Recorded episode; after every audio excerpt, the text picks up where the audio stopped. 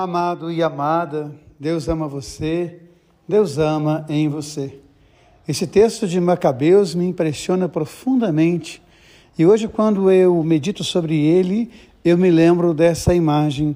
Os filhos que são torturados, o filho mais jovem e a mãe que é colocada diante do filho para que possa, de alguma forma, comover o coração do filho. Para que, vendo a dor da mãe que o vê partir, ele possa desistir e ele possa profanar o projeto de Deus. E aí eu fiquei imaginando, pensando e rezando naquela imagem tão forte que João traz para nós no seu Evangelho. Maria de pé aos pés da cruz. Vocês sabem muito bem da minha reflexão, sempre pautado nessa palavra cruz, nesse, nesse jogo de palavras que João faz. Maria está de pé aos pés do pé, porque a cruz é o poste, é aquilo que está de pé. E Maria é aquela que se mantém de pé diante da dor do seu filho. É muito interessante porque naquele momento Jesus a coloca como mãe de todos nós, como modelo de mãe para toda a igreja.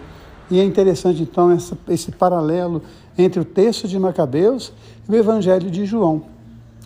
E aqui no Evangelho de hoje, nós estamos fechando a última semana do tempo comum, no próximo domingo celebraremos Cristo Rei, que é a festa da igreja, proclamando Jesus como Senhor da nossa vida. Jesus está subindo para Jerusalém. É muito interessante como o evangelho termina. Jesus estava subindo para Jerusalém. E ao subir para Jerusalém, ele conta para nós essa parábola, essa história do Senhor que nos oferece todos os dias os seus bens e as suas graças e o seu amor, para que nós possamos fazer com que esse amor possa tocar o coração do mundo para que nós possamos fazer com que esse amor possa mudar a vida de tantas pessoas.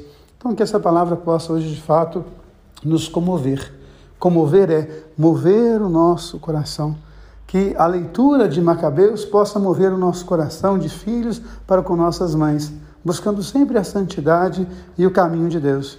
E que o Evangelho possa nos mover no sentido de fazer com que a graça que Deus nos oferece todo dia seja multiplicada em dons para a vida dos nossos irmãos e irmãs. Porque Deus ama você, Deus ama em você. Amém.